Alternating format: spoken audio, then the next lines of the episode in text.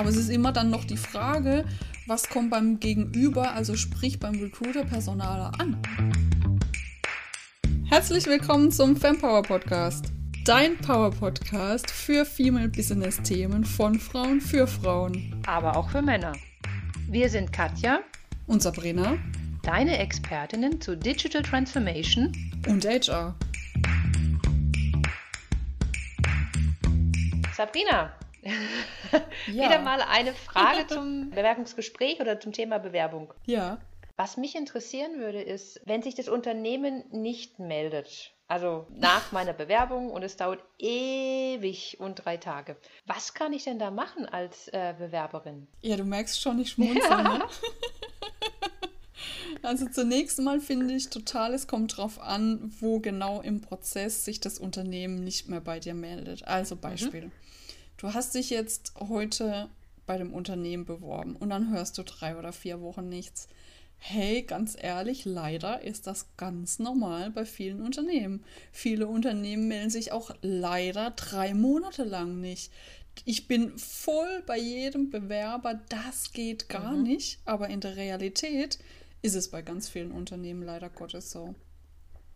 Wenn du jetzt aber beispielsweise schon dein erstes Vorstellungsgespräch hattest und ein super gutes Gefühl hattest und vielleicht sogar schon die Rückmeldung bekommen hast, hey, du bist super interessant für uns, wir wollen dich auf jeden Fall sehen zu einem zweiten Vorstellungsgespräch, dann finde ich erstens, dass du schon direkt im Gespräch fragen könntest, okay, wie haben Sie das zeitlich geplant? Ist es, keine Ahnung, in der nächsten Woche, in den nächsten zwei, drei Wochen?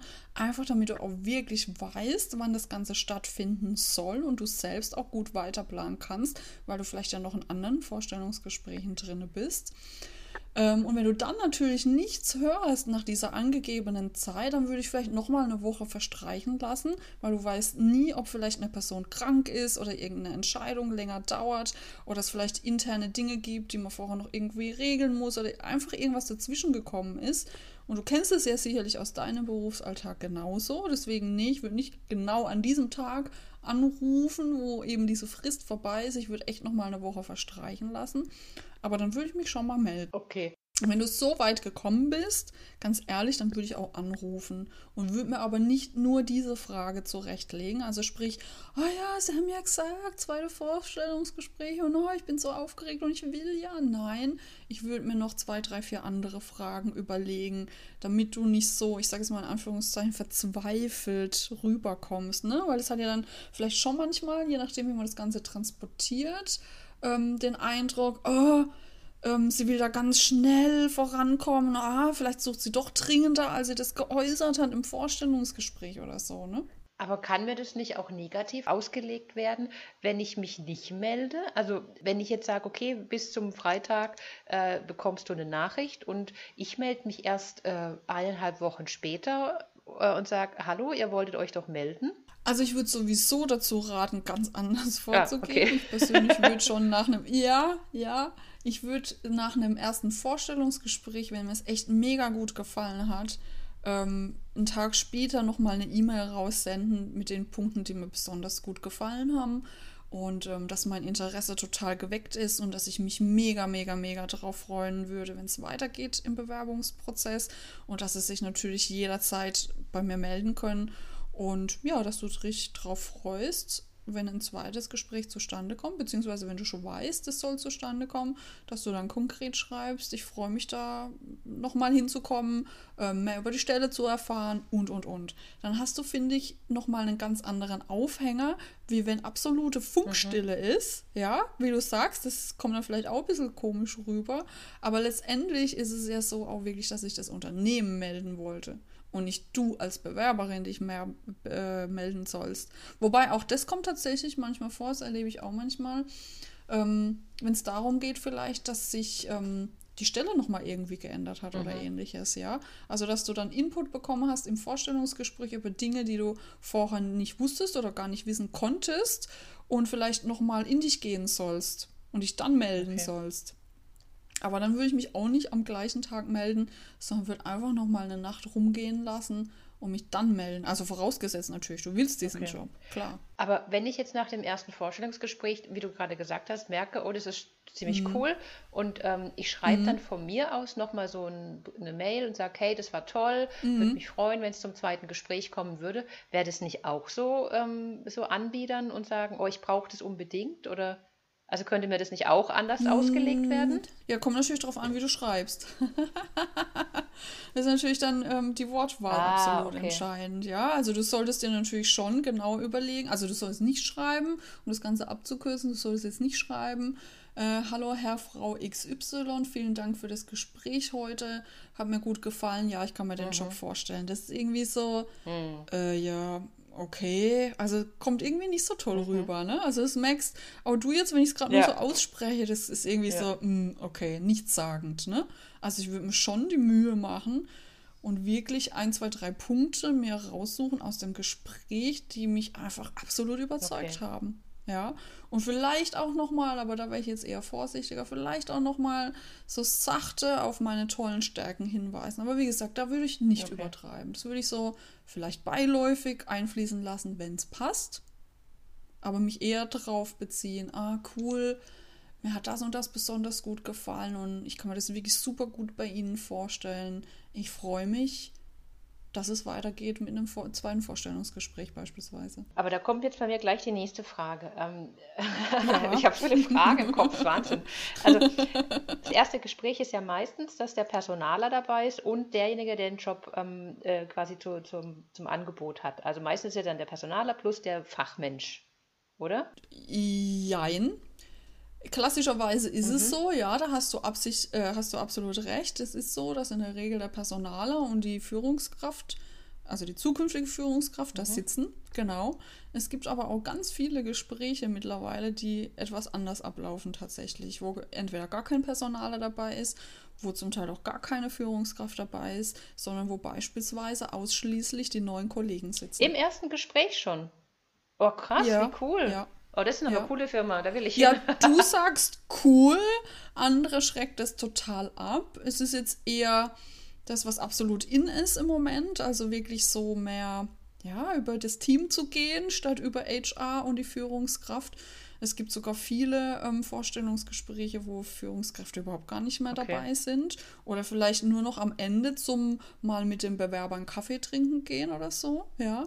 Aber um nochmal eingangs deine Frage zu beantworten, ja, es ist immer noch so, dass ganz klassisch der HRler zusammen mit der neuen hm. potenziellen Führungskraft äh, die Vorstellungsgespräche. Und genau führen. da wollte ich hin, weil wenn ich jetzt eine Mail schreibe und sage, okay, das Gespräch war schön, nochmal so ein Feedback ähm, das, und nochmal auf, mich, mhm. auf, auf meine positiven Punkte hin, äh, hinweisen möchte, ähm, an wen schreibe ich denn die Mail, wenn ich die Kontaktdaten von der Führungskraft noch gar nicht habe? Also, weil dann kann ich die ja Ach, du hast ja, die nicht? Ja, nein, ich meine, es kann ja sein, dass ich die nicht habe, weil es geht ja vielleicht alles über den Personaler. Also deswegen. Ja, schöner Punkt. Lass dir die Kontaktdaten im Vorstellungsgespräch geben. Also es ist ja immer noch Usus, witzigerweise Visitenkarten auszutauschen. Ne? Ah. Ne? Und in ganz vielen Vorstellungsgesprächen wird auch immer noch eine Visitenkarte überreicht.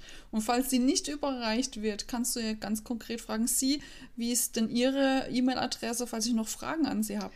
Also so proaktiv darf ich da wirklich auch schon gehen ähm, in dem ersten Gespräch. Okay, ja, wieso cool. nicht? Mhm. Wieso nicht? Natürlich. Wenn mhm. du das Gefühl hast, boah, ja, war ein cooles Gespräch und kann ich mir absolut vorstellen, also sprich, mhm. du hast wirklich ein Interesse daran, bei dieser Firma anzufangen, dann kannst du das absolut fragen. Und wenn das Gespräch so positiv lief, dann wird auch die Führungskraft denken, boah, cool, die Person macht sich echt mhm. Gedanken. Das heißt, ich, wenn ich diese Mail schreibe, diese Feedback-Mail nenne ich es jetzt mal, dann sollte ich das auf alle Fälle an die Führungskraft schreiben. Und nicht an den, ja. Würde mhm. ich persönlich machen. Warum? In der Regel entscheidet die Führungskraft oder halt eben mhm. der Fachbereich darüber, ob sie einen Bewerber interessant finden mhm. oder nicht. Klar, HR bringt oft die Meinung mit rein, aber der Entscheider mhm. letztendlich ist der ja. Fachbereich, mhm. nicht der Personaler. Ja. Auch wenn es viele jemand denken, ah ja, ich muss HR überzeugen. Ja, du musst HR überzeugen, weil HR deine Bewerbungen vorfiltert.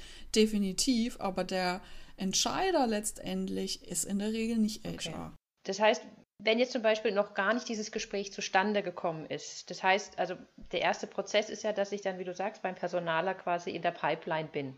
Also ich. Schön gesagt, ja.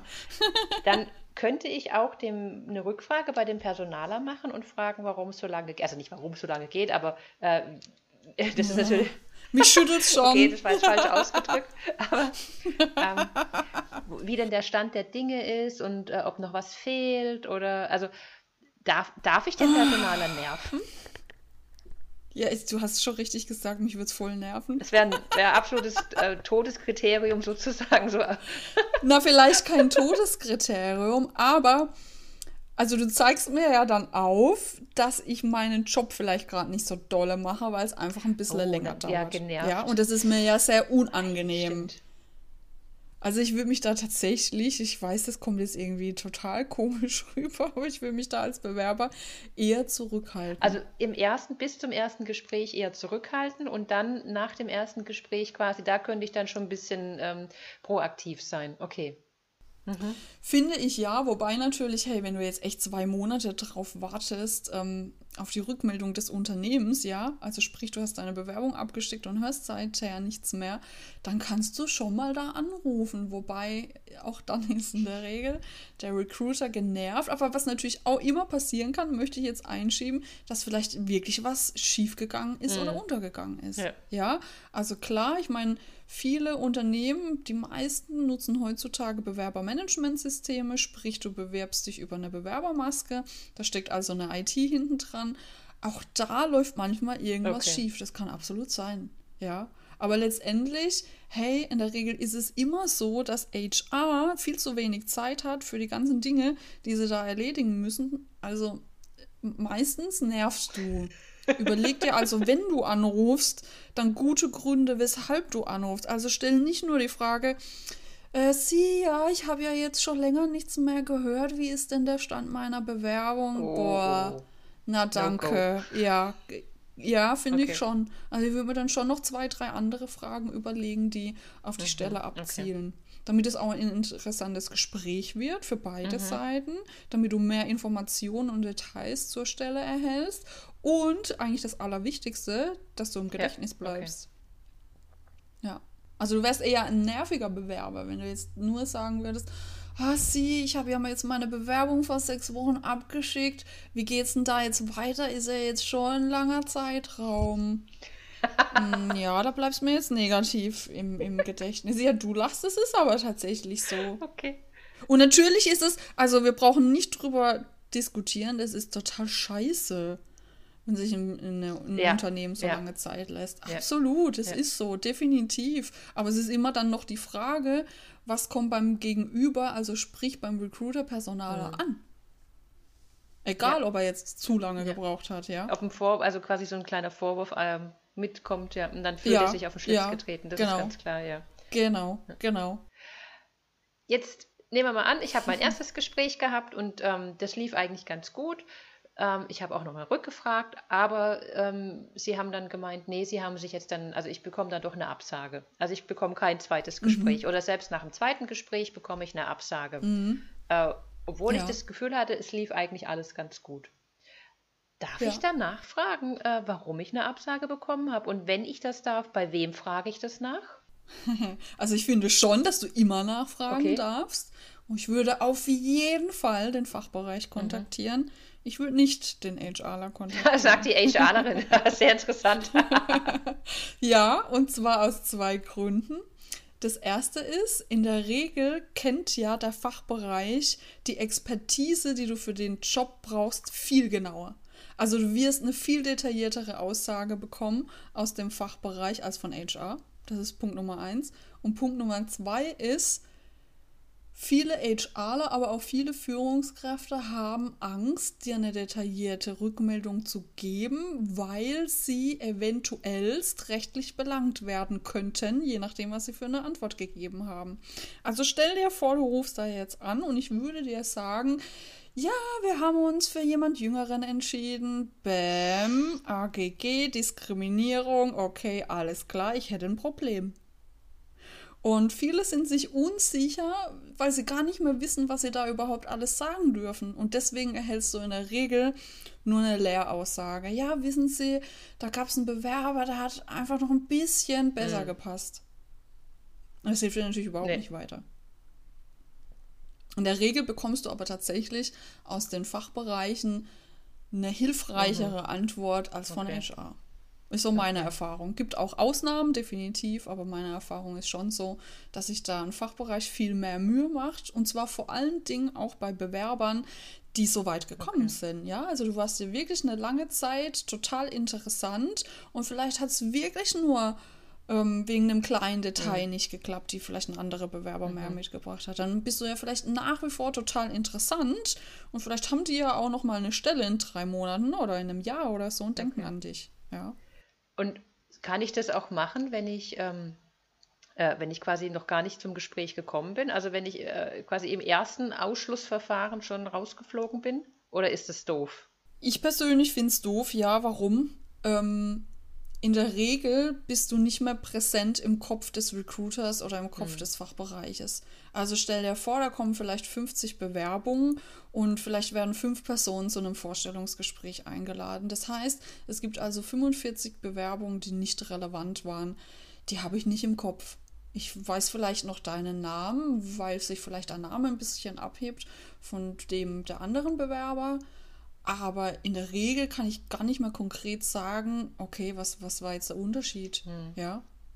Also da müsste ich dann mir die extra Mühe machen, müsste ins Bewerbermanagementsystem reingehen, müsste deine Bewerbung nochmal aufrufen, müsste sie mit den anderen Bewerbern vergleichen. Mhm. So, und dann stehen wir wieder genau vor dem Problem, was ich gerade eben schon gesagt habe. Dann ist die Frage, erhältst du da überhaupt eine hilfreiche Info? Nee, da wirst du in der Regel sowieso die Information kriegen. Ja, wissen Sie, jemand anderes hat einfach noch ein bisschen besser gepasst ja. als Sie. Das wäre wieder dieser Nervfaktor. Leider ja. Gibt es sowas wie, also bei manchen Unternehmen äh, gibt es ja quasi so, so eine Bewerberdatenbank, oder? Also wo man quasi mhm. sich eintragen ja. kann ähm, mhm. Und wenn ich jetzt quasi so eine Person bin, die das gemacht hat und nachgefragt mhm. habe, hat ja mhm. der Recruiter die Möglichkeit, so einen Fleck zu setzen, nervt?